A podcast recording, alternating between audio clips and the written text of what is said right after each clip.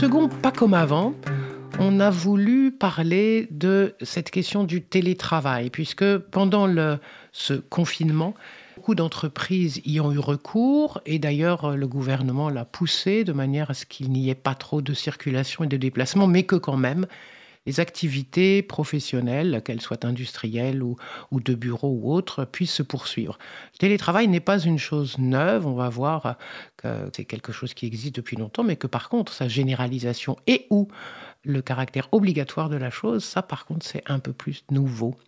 Et donc aujourd'hui, on accueille Catherine Schmidt qui est avec nous. Et bonjour Catherine. Bonjour.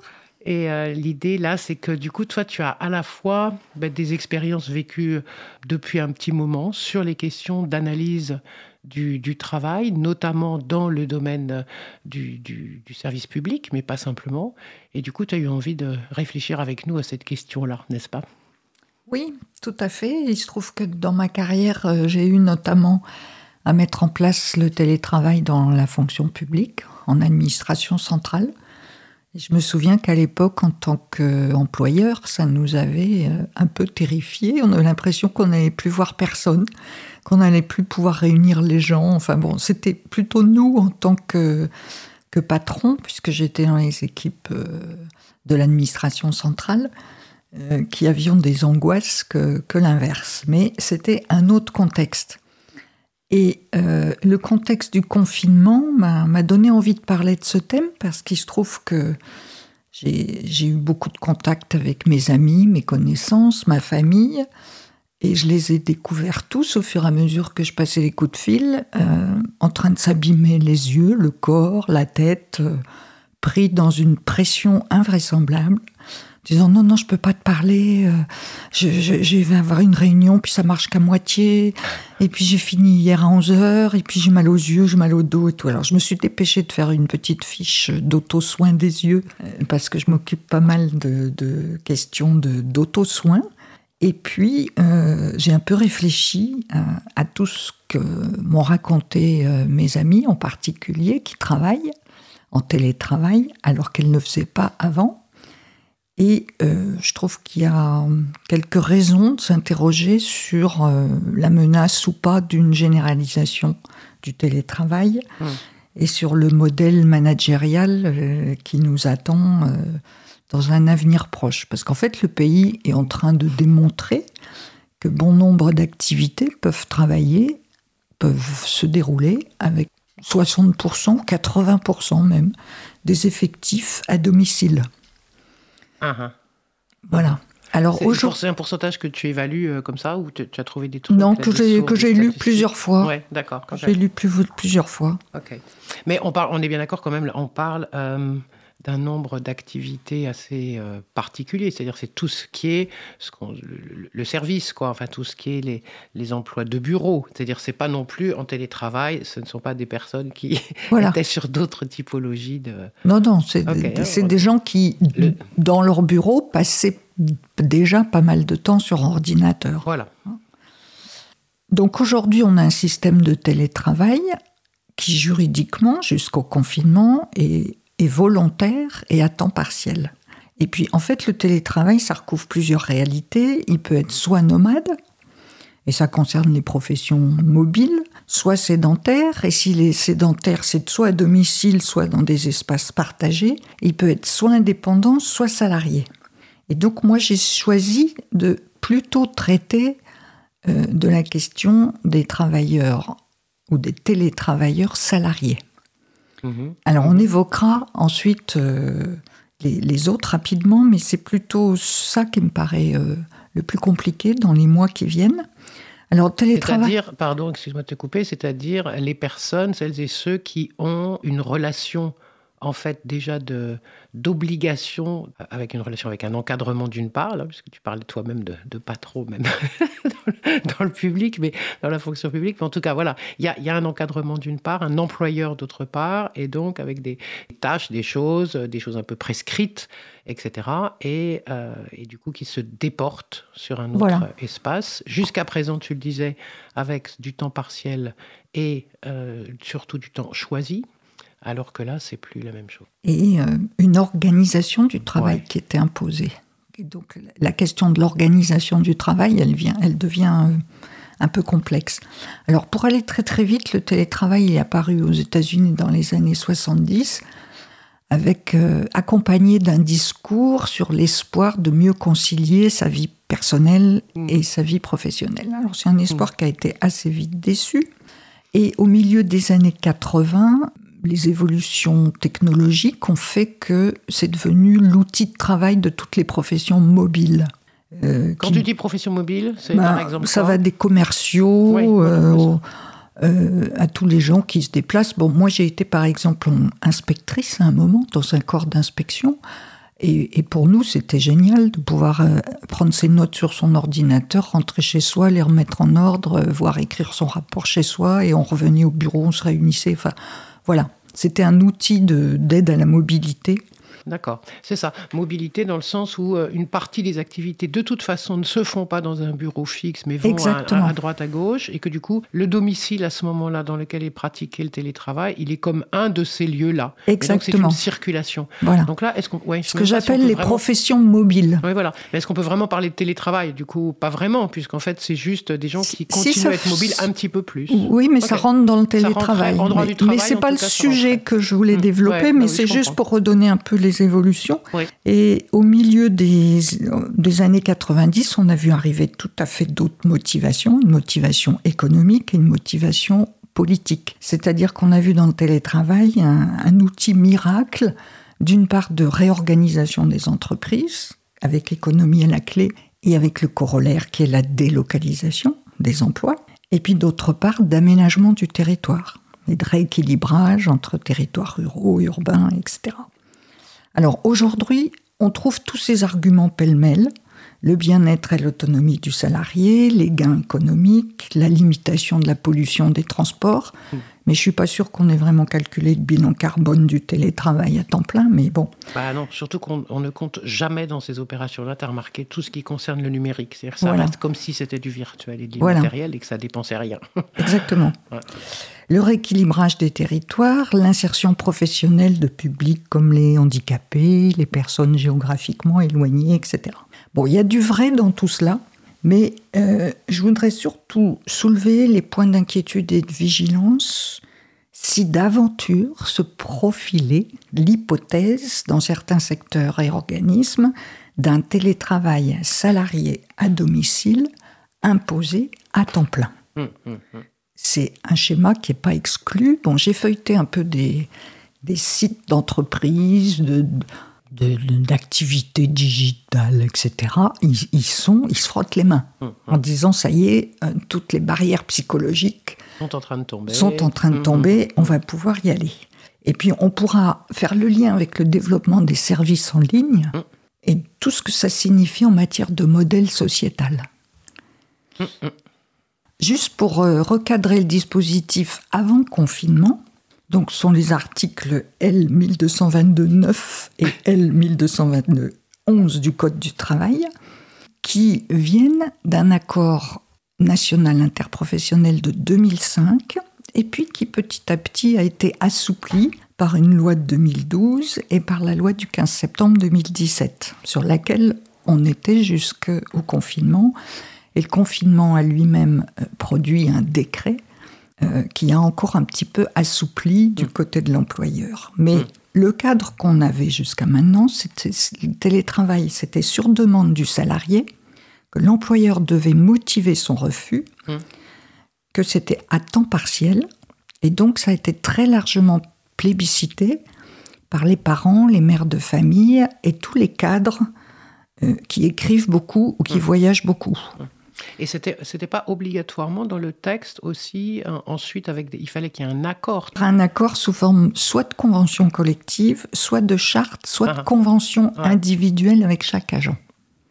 Ah, dans la fonction publique, ça pouvait être avec chaque agent Ah, c'était avec chaque agent, la plupart du temps. Il n'y avait pas d'accord euh, collectif pour... Euh, Alors, je ne me ah, souviens plus si on en a eu, mais en tout cas, euh, j'en ai refeuilleté ces, ces derniers jours, où, uh-huh, uh-huh. où, il, y avait un, il y avait un modèle fourni par la collectivité, même en collectivité, ça s'est pratiqué aussi, un modèle fourni, et on négociait selon le type de tâche. D'accord. Et il y avait une exception dans l'article 11 qui disait en cas de circonstances exceptionnelles, notamment de menaces d'épidémie ou en cas de force majeure, la mise en œuvre du télétravail peut être considérée comme un aménagement du poste rendu nécessaire pour permettre la continuité de l'activité et la protection des salariés. D'accord. C'était donc prévu, il y avait déjà dans le texte des choses prévues sur le côté exceptionnel du recours au télétravail dans certaines voilà. circonstances. C'est là-dessus que le gouvernement s'est appuyé. appuyé. pour voilà. pouvoir. Euh, il y avait même le, mot épidémie. Hmm. Alors, si ce cadre législatif et réglementaire ne change pas, il n'y a pas trop de sujets. Si ce n'est que il peut y avoir une inégalité de traitement selon la charte ou l'accord collectif qui est en vigueur dans la structure. Oui, puis quand tu dis il n'y a pas trop de sujets, enfin, on y reviendra vraisemblablement aussi, c'est tout, tout, le reste, c'est-à-dire les, conditions dans lesquelles les gens sont pour pouvoir ou pas bosser correctement au domicile. on y reviendra après. Oui, mais, mais franchement, la majorité, enfin je vais y revenir, mais la majorité des, des gens qui sont dans ce système-là parce qu'ils l'ont choisi sont très contents. Et de toute façon, ils peuvent en sortir s'ils n'en sont pas contents. Mais bon, il y a quand même fort à parier euh, qu'on subisse une pression substantielle pour ouvrir les vannes du télétravail et, rendre un peu la main encore plus à l'employeur. Alors, avant le confinement, il y avait un cinquième des salariés qui travaillaient dans des bureaux qui pratiquaient le télétravail choisi à mmh. temps partiel mmh. et, qui ont vu un aménagement euh, bienvenu dans, leurs contraintes euh, respectives. Et selon le, site euh, du gouvernement, du, ministère du Travail, 61% des Français aspirent au télétravail. Mais quel télétravail? Voilà, c'est ça la question. Si, au vu de ce qu'on est en train de vivre en ce moment, euh, si l'option devait être imposée et ou à plein temps, tout serait à reprendre, à mon avis, et à mettre au point en termes de garantie pour le salarié. Parce que là, on a un système souple, mais parce que le système est souple dans, les choix que fait le salarié. Alors, sur l'expérience du confinement, j'ai passé pas mal de coups de fil et j'ai eu trois types de réactions. Ceux qui pratiquaient déjà le télétravail, dans le cadre que je viens de rappeler, avec des conventions qui posaient bien les règles, cela, il n'y a pas trop de problème, si ce n'est euh, un substantiel effort d'adaptation et une pression plus importante que d'habitude. Mais quand même toujours le fait que euh, pour eux c'était un, bon moyen de travailler, donc ils sont moins gênés. Ceux qui sont nouveaux venus dans, ce mode de travail, euh, le choc a été rude. Alors aussi parce que c'était pas toujours bien préparé. D'ailleurs, euh, j'ai vu sur le site de la CFDT par exemple que 60% des salariés actuellement en télétravail ignorent s'il y a un accord hum, hum, hum. sur le télétravail dans leur entreprise. Et, et s'il y en a un, ils ne connaissent pas le contenu. Et puis les aspects techniques n'étaient pas nécessairement au point. Donc euh, les gens travaillent sur leur ordinateur, ou bien ils ont des ordinateurs qui n'étaient pas faits pour ça. Euh, les réseaux sont pas très bien sécurisés. Les outils de, de réunion sont pas au point, surtout. Et les horaires des mails, on va en reparler. Et puis le troisième groupe, plus minoritaire, c'est des gens qui n'avaient jamais travaillé chez eux et puis qui découvrent qu'ils sont plus heureux comme ça. Euh, il y en a quelques-uns, il y en a pas mal qui se sont exprimés à la télévision, mais euh, je pense qu'ils sont... ils sont bien choisis. Voilà, ils sont bien choisis, mais, mais euh, ils restent minoritaires, mais ça existe aussi. Alors, on a longtemps associé le télétravail au travail de cadre, hum. mais moi je pense qu'il n'y a pas que ça. Il y a tous les gens qui font de la procédure euh, un peu répétitive sur des, saisies de données, sur des traitements de documents. Je pense aux gens dans, la fonction publique qui sont aux impôts, euh, qui instruisent des dossiers, qui reçoivent un volume de données qu'il faut ranger autrement dans des cases pour que ça reparte à l'étape suivante. Donc je pense qu'il y a quand même pas mal de travail. Oui, et puis tous les toutes les activités, tu sais que tu évoquais tout à l'heure au sujet du numérique, c'est-à-dire un administrateur réseau, par exemple, mm. il peut tout à fait, du moment qu'il a les bons outils, la bonne taille du, réseau pour le faire, il peut tout à fait faire des choses depuis n'importe où, en fait, une administration de services informatiques. Euh, oui, je pense qu'il y a beaucoup plus de métiers qu'on ne croit euh, qui, sont, qui sont impactés par le télétravail. Oui. D'où la vigilance. Voilà. Alors, tant c'est volontaire et partiel, partiel, pardon, il y a pas mal d'avantages. Moins de temps de transport, moins de fatigue, moins de stress, des moments, en principe, de meilleure concentration. Alors, ce qui est beaucoup mis en avant, c'est l'autonomie euh, et la conciliation euh, entre les temps de vie personnels, avec les temps de vie personnels. Dès que ça dépasse 3 ou 4 jours par semaine, que ça devient 5 jours par semaine, ça se complique assez sérieusement. Et en fait, on pourrait dire que le confinement, il nous a donné une expérience grandeur nature de tous les risques auxquels il faut veiller si le télétravail à domicile se généralisait euh, de façon massive.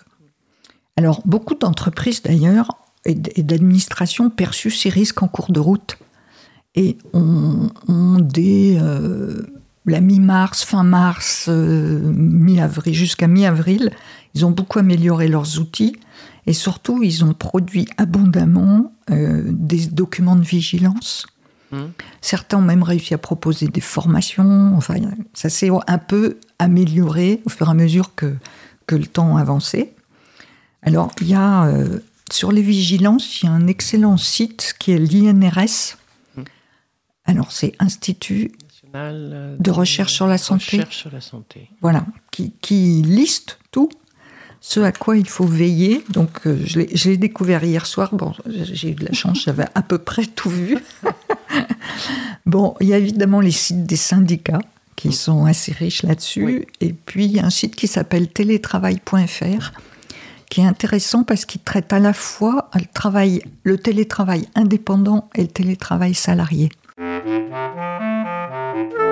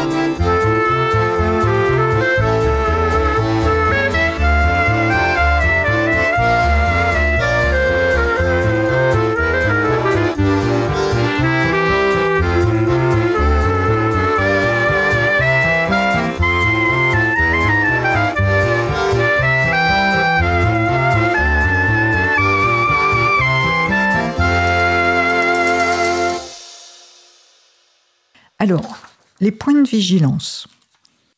Premier bloc, les économies réalisées par l'employeur, peut-être au détriment du salarié. Mais en tout cas, euh, il y a des choses à surveiller. Et puis en tout cas, il y a une catégorie de gens qui se frottent les mains en ce moment, ce qu'on appelle les cost killers, c'est-à-dire les gens qui voient soudain arriver en masse, comme servi sur un plateau, toutes les évolutions auxquelles ils travaillent depuis des années. Et donc, le télétravail, c'est d'abord une source d'économie substantielle sur les espaces de bureaux et les immobilisations foncières. D'autant que le corollaire automatique du télétravail, ce qu'on appelle les bureaux nomades, ou le flex office, qui est un nom magnifique. Euh, deuxième euh, aspect, ça permet un allègement de la masse salariale notamment par évidemment les délocalisations à l'étranger, mais aussi les délocalisations en province, parce qu'il y a une petite baisse de coût de la masse salariale en province, et puis le développement possible et possiblement massif du, temps partiel. Uh-huh. Après, il y a un autre débat. Est-ce que le télétravail rend les gens plus productifs? Donc il y a la moitié des arguments qui disent oui, oui, euh, il y a une augmentation de la productivité, puis il y a l'autre moitié qui dit non, non, euh, Les gens sont déprimés, démotivés, ou ils sont trop seuls, ou trop interrompus par euh, des tas de choses. Ils sont pas si productifs que ça. Bon, en tout cas, c'est quand même un point sur lequel il faut veiller. Le premier point un peu compliqué, c'est qui se soucie de savoir si le salarié dispose de la superficie, de la tranquillité, du confort, de la luminosité, des conditions de stockage sécurisées, des installations électriques nécessaires. Alors, dans le dispositif actuel, certaines entreprises prévoient une visite préalable au domicile pour s'en assurer. Oh. Ah l'intrusion de l'employeur. Avec, l'accord, avec l'accord du salarié. Oui, mais enfin avec l'accord, tu sais. Voilà. Ah oui, d'accord, je ne savais pas ça. Si, si, il y en a qui le font. Et qui, c'est un métier, ça, d'aller. Alors, euh, c'est les ergonomes, c'est quoi C'est soit les ergonomes, soit les services techniques soit, ah, soit les représentants syndicaux aussi. Dans certaines entreprises, c'est les représentants syndicaux Donc qui des font collègues euh, syndicaux qui, euh, qui appartiennent. Voilà.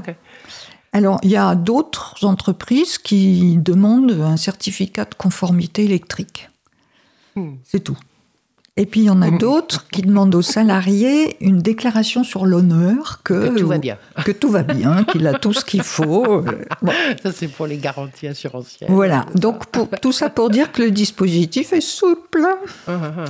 Et ça, par contre, donc, du coup, c'est pas écrit. Ce que tu décris là, c'est des, des, des C'est dans les accords collectifs. C'est dans les accords. Ou les conventions, en général. Il n'y a pas d'obligation dans le droit. Il n'y a, pas, y a pas d'obligation. Voilà. C'est ça. Alors, dans l'accord de 2005, L'employeur, je lis, fournit, installe et entretient les équipements nécessaires et il prend en charge les coûts engendrés notamment de communication et il assure l'appui technique et il remplace en cas de perte ou de détérioration des matériels ou des données. Depuis 2017, c'est devenu facultatif. Hmm. Et sont c'est dans les chartes dûment négociées, mais de façon non obligatoire, et la loi cite juste les branchements matériels ou mobiliers. Et, évidemment, ça hmm. varie d'une entreprise à l'autre. Alors, si on examine la liste des coûts du télétravail, le premier poste, c'est les locaux. Et là, en gros, le financement, il incombe au salarié. C'est lui qui loue son logement, c'est lui qui l'assure, c'est lui qui veille aux installations électriques et aux branchements, et c'est lui qui l'entretient. L'accord de 2005 prévoit la possibilité d'une indemnité d'occupation du domicile. Voilà. Donc ça aussi, c'est variable. Mais il la prévoit comme une potentialité, pas comme une obligation. Exactement. Je ne suis pas sûr que l'indemnité permette d'avoir une pièce en plus. bon, mais en tout cas, c'est mieux que rien.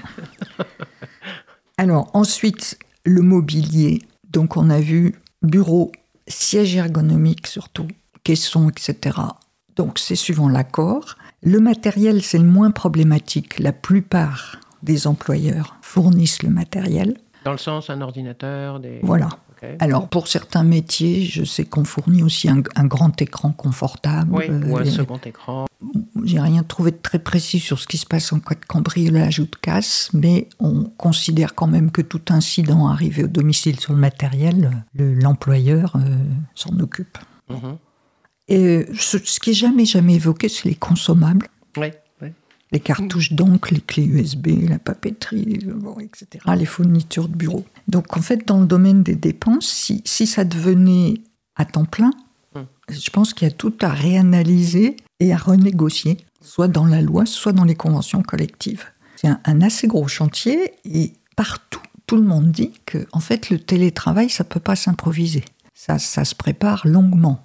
Ce qui est on, a on vient de faire le contraire. On a montré que les agents s'adaptaient, mais, euh, mais il ne faudrait pas que ça dure comme ça. Quoi. Hmm. Sinon, on pourrait appeler ça un transfert voyou hmm. bah de, certains postes de dépenses. Voilà.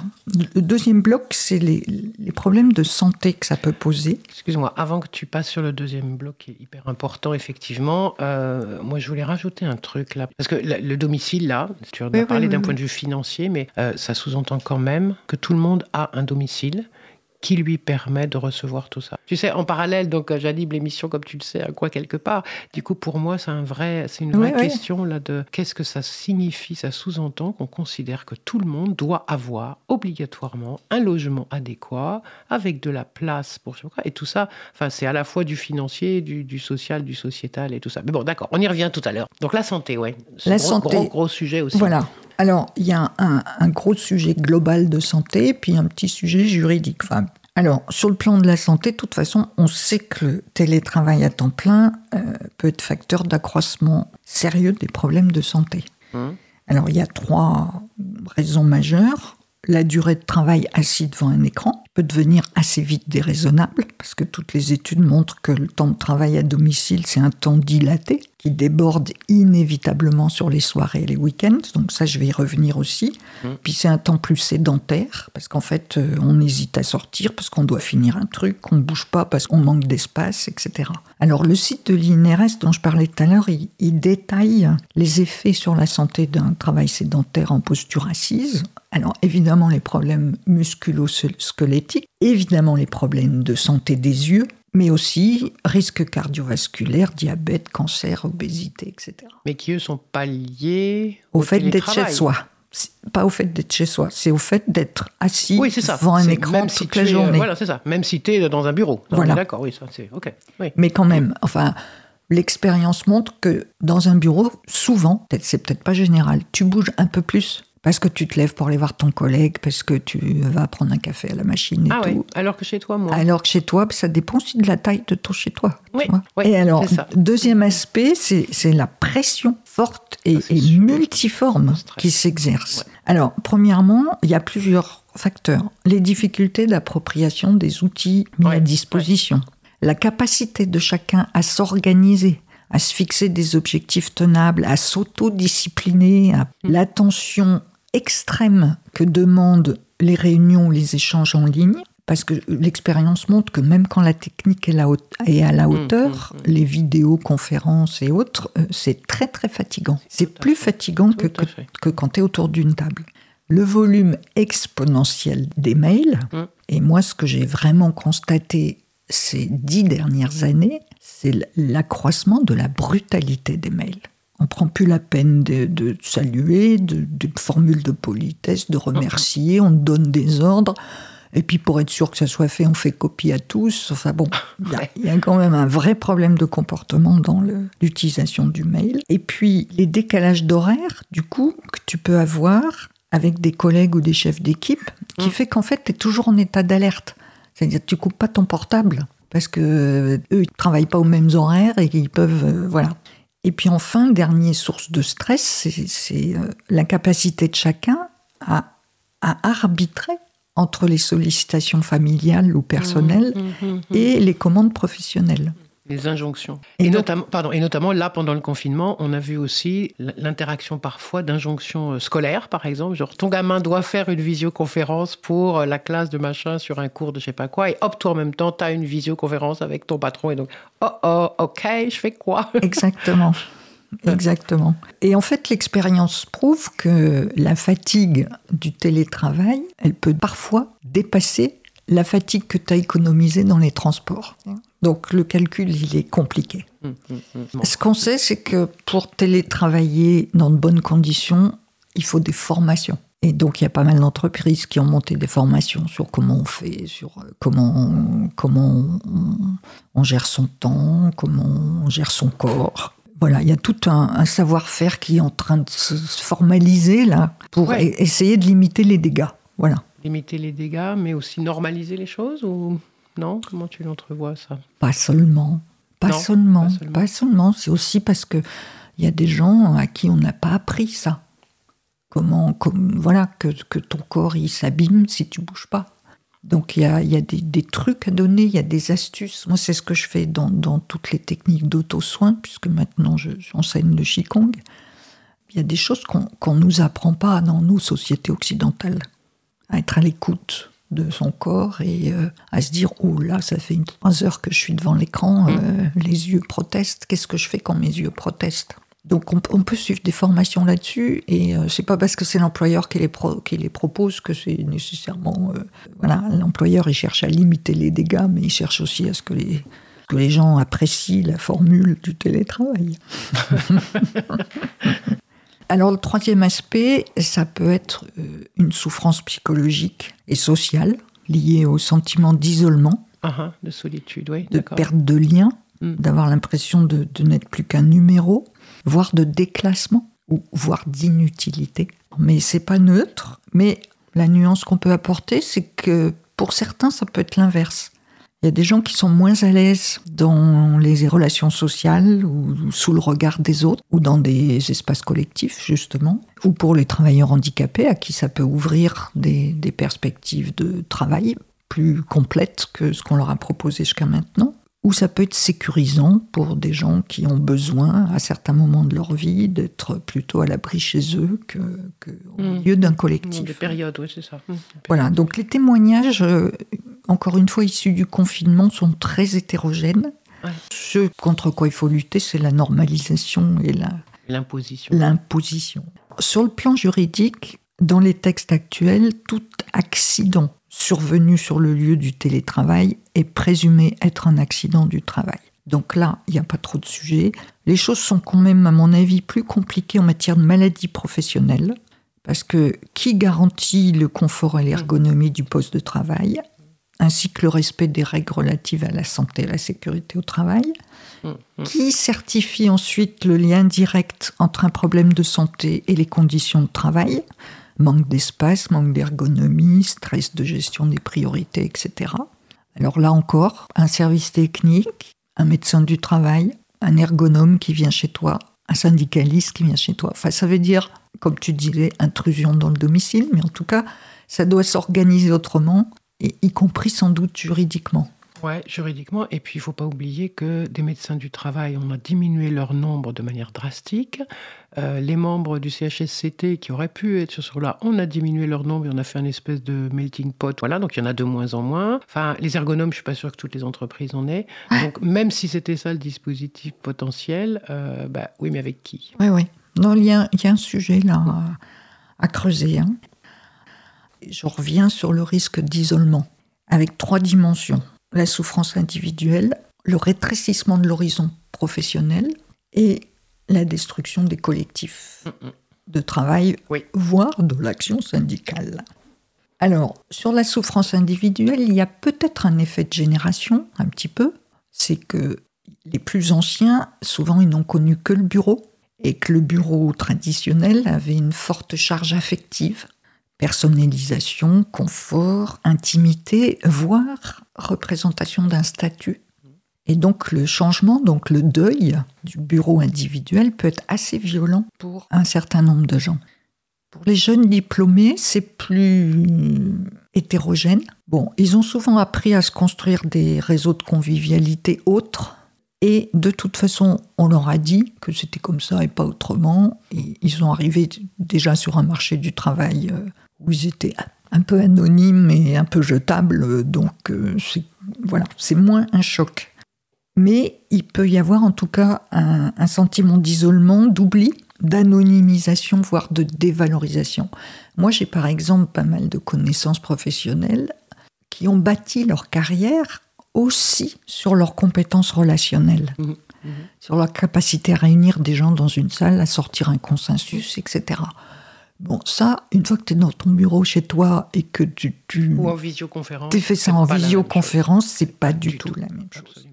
Mm, mm, mm. Et puis enfin, il y a l'importance du collectif de travail quand tu es en souci, quand tu as un coup dur, quand tu as des difficultés, quand tu es harcelé, enfin, tout, n'importe quel événement qui peut te mettre en souffrance peut être un peu pris en charge par ton environnement professionnel au bureau ça, ça, disparaît ou ça devient un peu compliqué parce que le, grand sujet quand même, c'est que on se connaît parce qu'on s'est fréquenté physiquement. Mm. Et ton patron te connaît parce qu'il t'a vu arriver tous les matins, qu'il t'a dit bonjour dans l'ascenseur au minimum.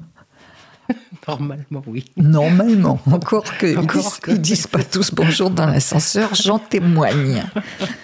Mais quand même, il y a euh, physiquement, il sait à quoi tu ressembles en gros, et voilà. Euh, à partir du moment où tu es chez toi puis que tu viens au bureau euh, pour des réunions quatre fois par an, mm. c'est pas pareil. Donc il y a un vrai sujet là, mais je vais, je vais aussi y revenir parce que ça me paraît là annoncer des choses sur le plan sociétal qui sont un peu bizarres. Le deuxième point, c'est euh, tu peux avoir un, espèce de rétrécissement de l'horizon de ta propre réflexion et de ta propre production professionnelle.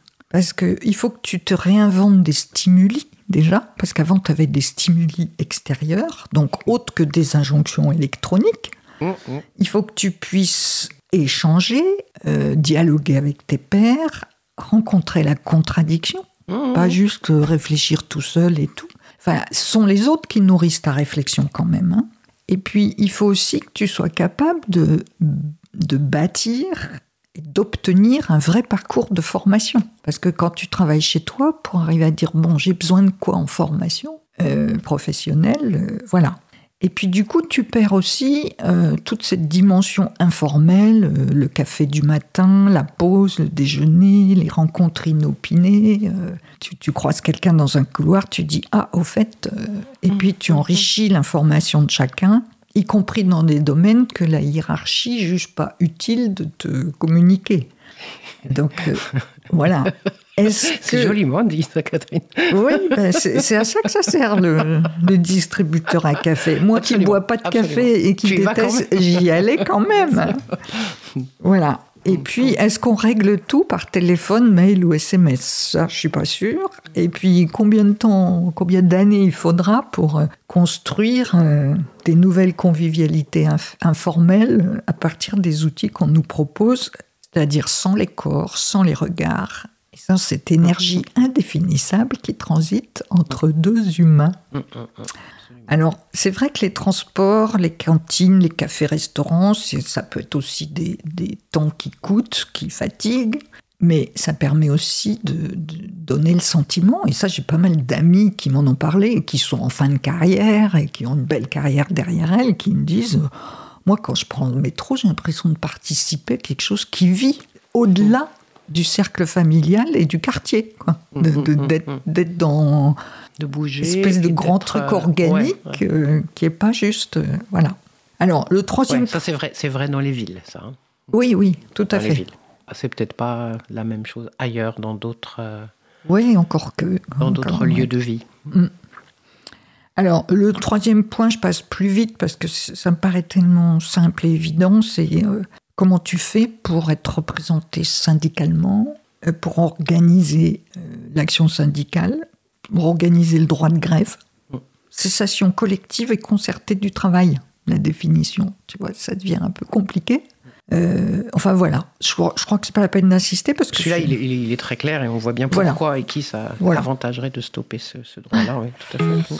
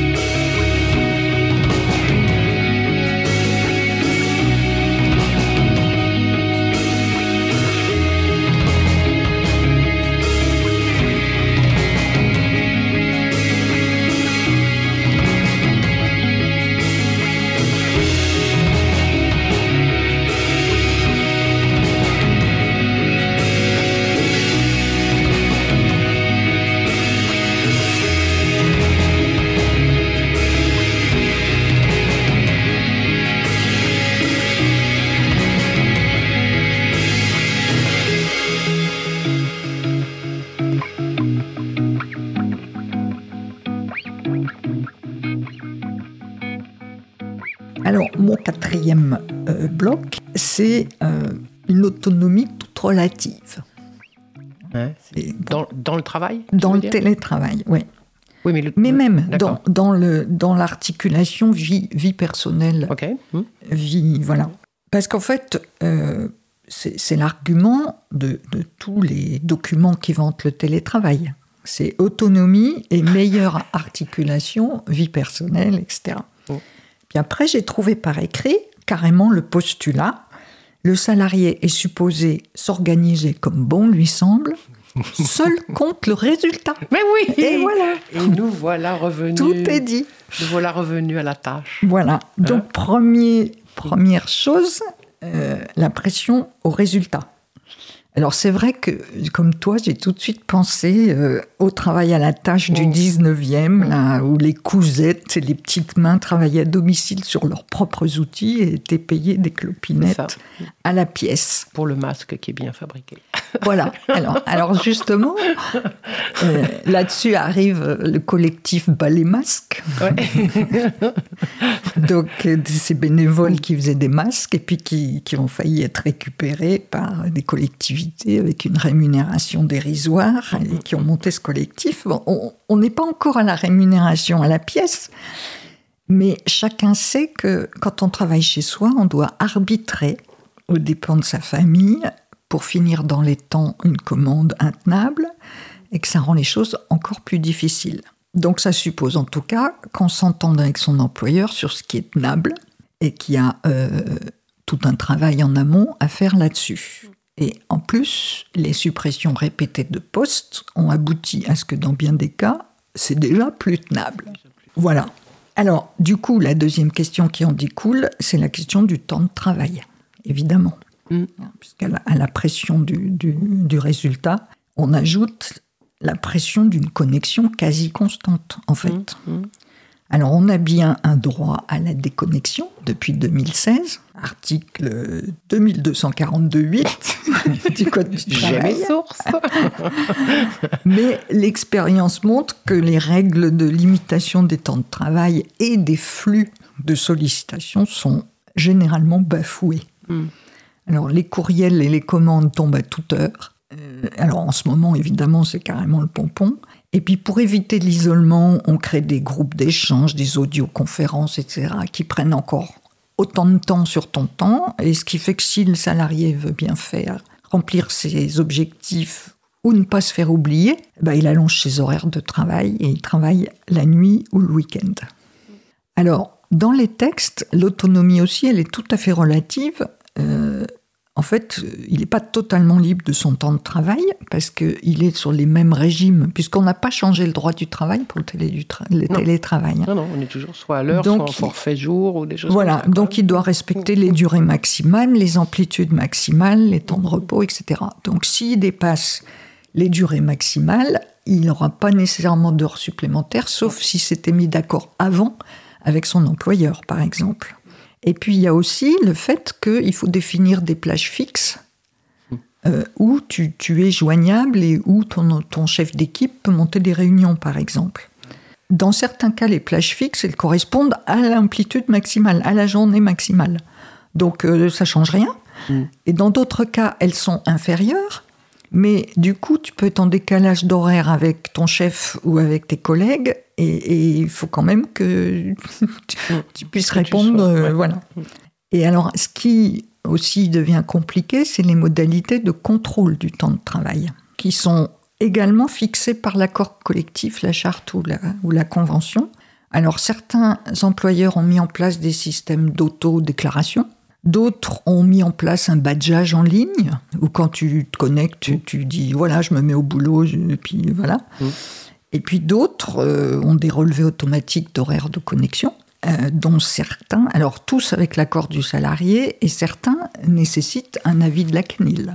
Tous, tous avec l'accord du salarié Oui, normalement, oui. Dans le télétravail, tu penses que tous les gens qui télétravaillent là, on leur a dit attention, tu sais que quand tu vas te connecter sur ton ordinateur, machin. C'est ce qu'il y a dans les textes. Oui. C'est ce qu'il y a dans les textes. Oui, dans les textes, dans les textes. Mais là, pendant le confinement, mais pendant le confinement, là, on a fait.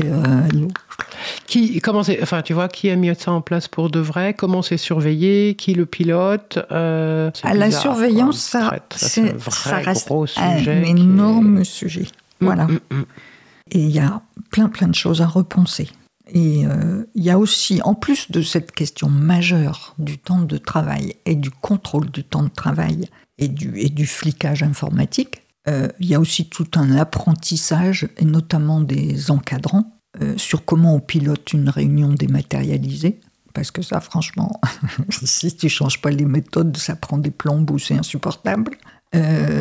sur comment tu régules le nombre et la formulation des mails, etc. Mmh. Donc il y a, mmh. pas mal de mmh. choses à changer et il y a pas mal de formations indispensables pour les encadrants. Alors justement, toi, tu penses pas que euh, le télétravail ne remet pas en cause le rôle d'encadrant? Je veux dire que les encadrants restent, restent nécessaires dans une entreprise?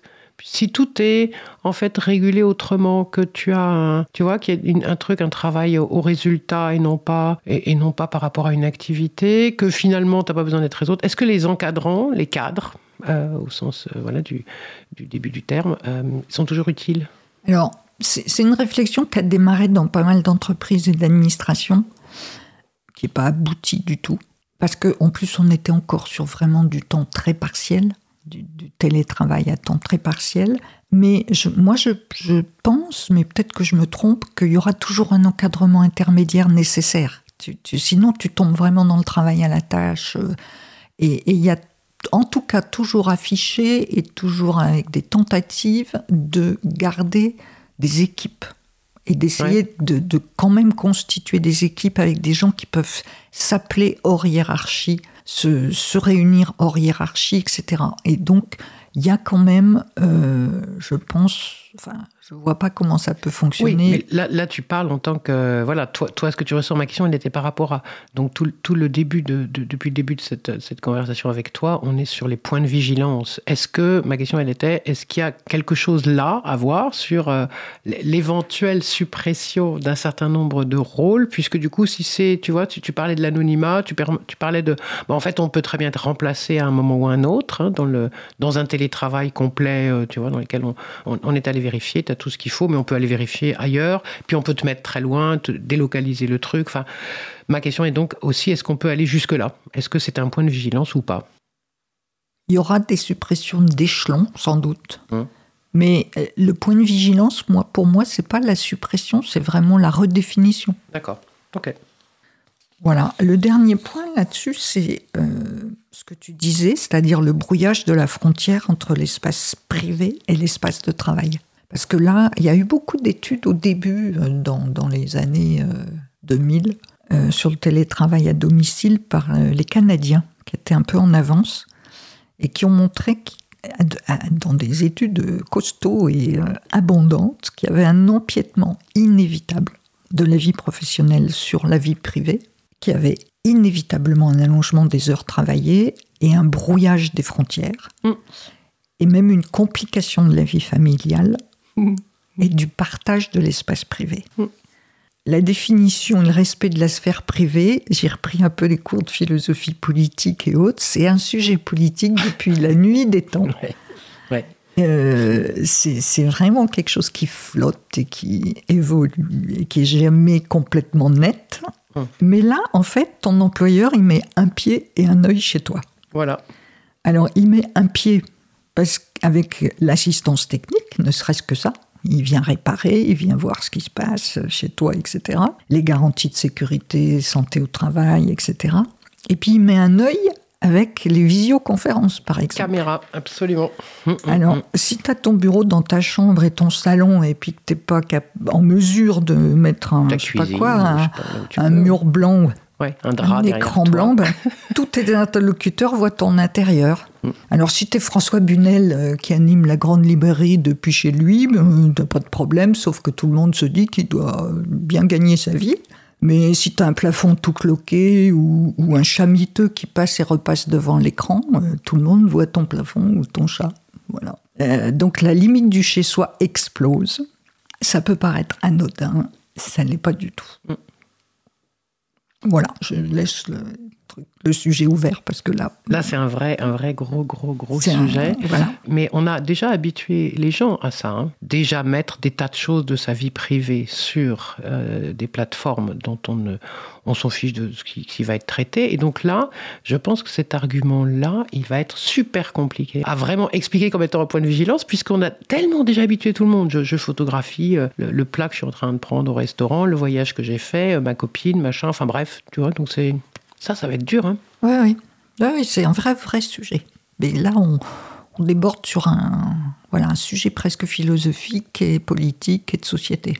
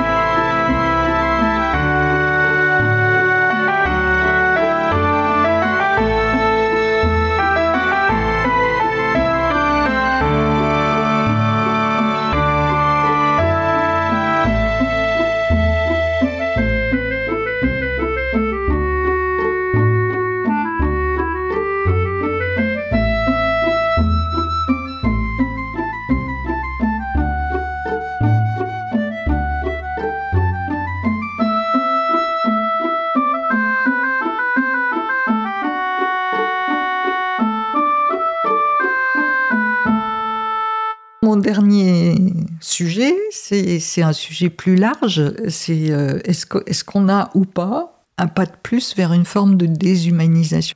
Est-ce que euh, c'est pas un petit aspect de plus euh, vers la déshumanisation? Alors, il y a trois aspects. Ce que tu disais sur la normalisation, c'est-à-dire qu'il faut quand même qu'on résiste à l'idée d'une génération, une généralisation obligatoire du télétravail. Mmh qui serait qu'une nouvelle forme d'uniformisation des modes de travail, et continuer à défendre et à respecter la diversité des façons d'être au travail et de vivre sa vie professionnelle. Et donc c'est une question pour moi à la fois de capacité, de choix et de moment.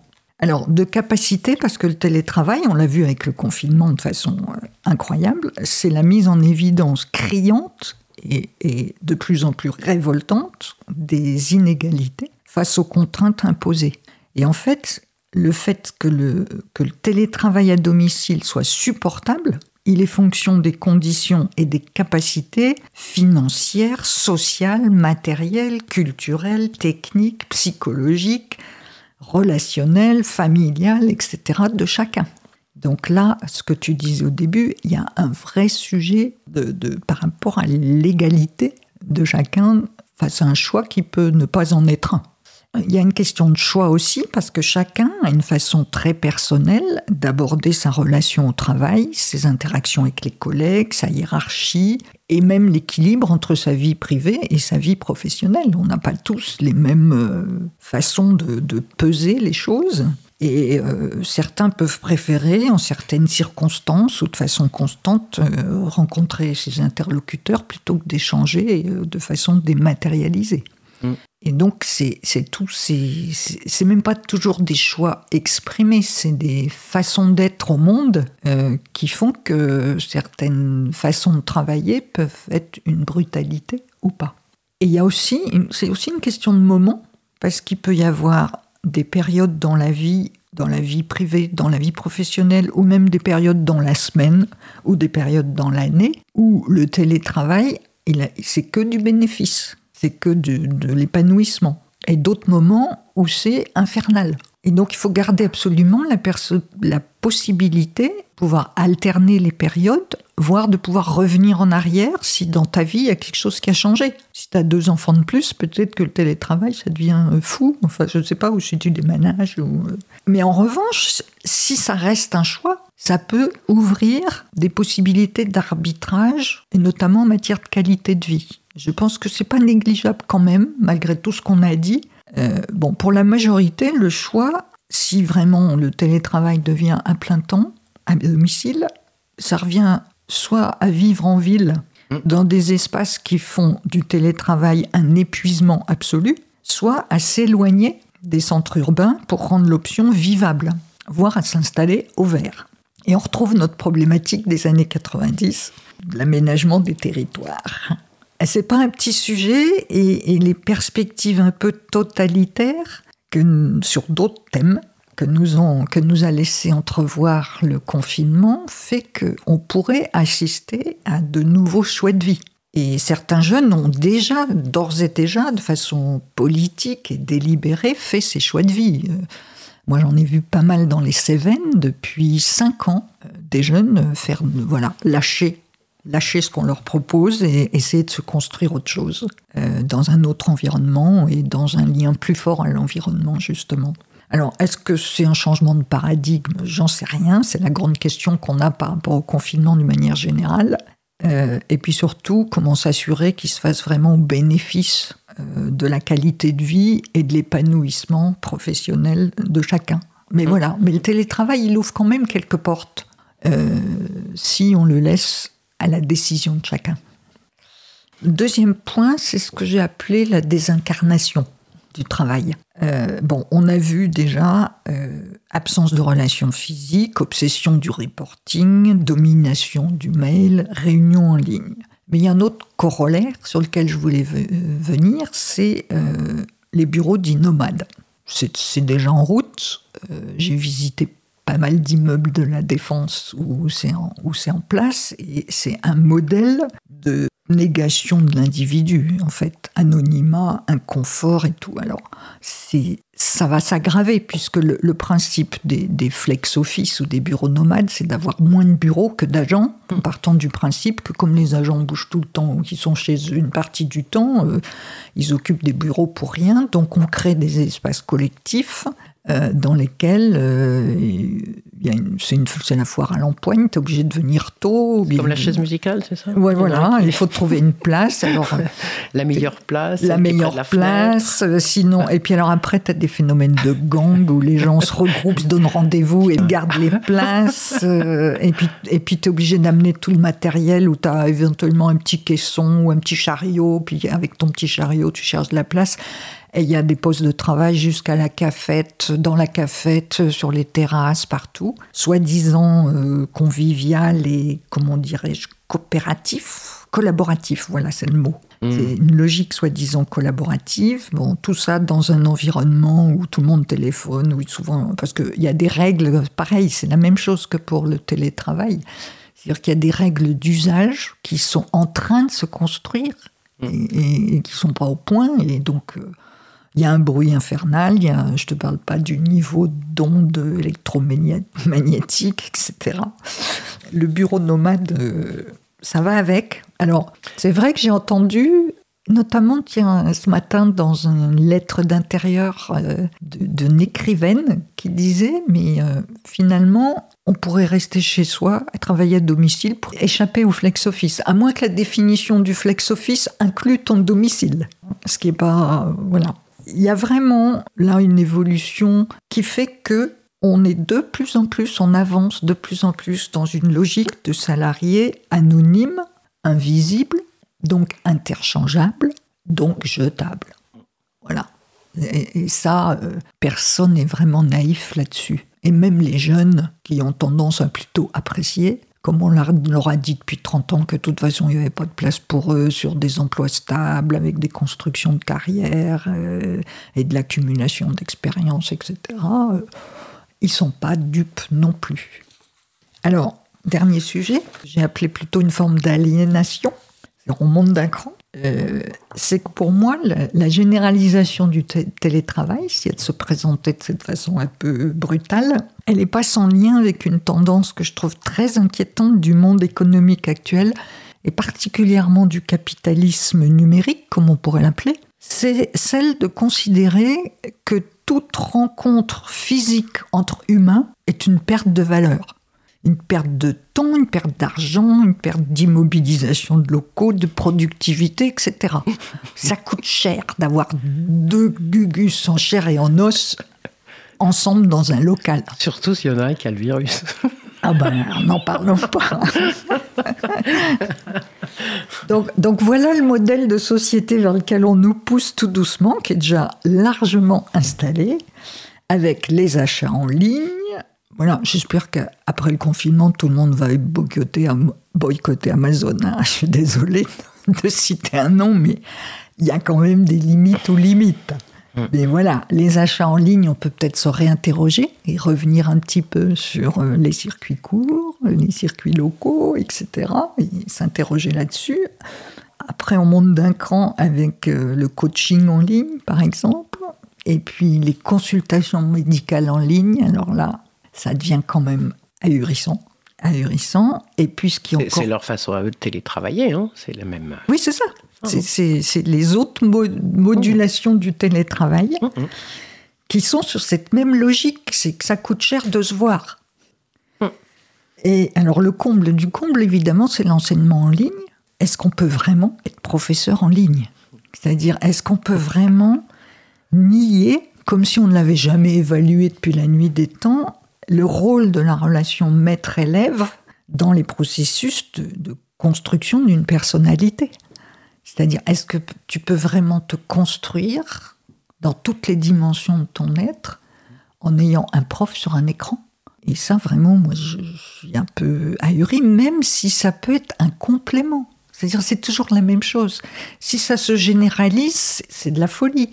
Si ça reste un, un auxiliaire avec toutes les précautions qu'on a vues par rapport à l'inégalité de chacun face à ces outils, hein, mais qui va peut-être un peu évoluer, mais quand même, euh, ça reste vraiment un, sujet de société majeur. C'est voilà. Alors moi je conclus.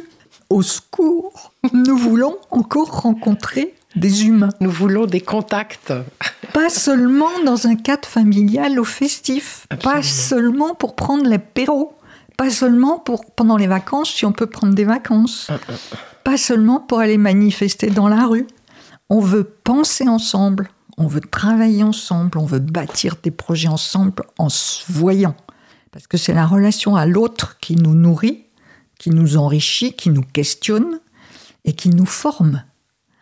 Et cette relation ne passe pas seulement dans les contenus échangés, elle repose largement sur les échanges physiques, énergétiques, sur les regards, sur les mm. voix, sur et, présence. et sur les corps. Ah oui, sur les présences au corps et au monde, bien sûr. Ça, c'est une jolie fin, dis-moi, que tu as prévu là. Esprit-corps vont ensemble. L'esprit sans le corps c'est rien du tout. Et le corps sans l'esprit, ça marche pas. Mm, mm. Cette organisation-là, elle fait fi de ça. Elle fait fi. Exactement. Et elle fait comme si ça n'avait aucune incidence à la fois sur ce que tu fais, sur comme tu le fais. Et sur ton esprit. Comme si ça n'abîmait pas l'un ou l'autre de les séparer.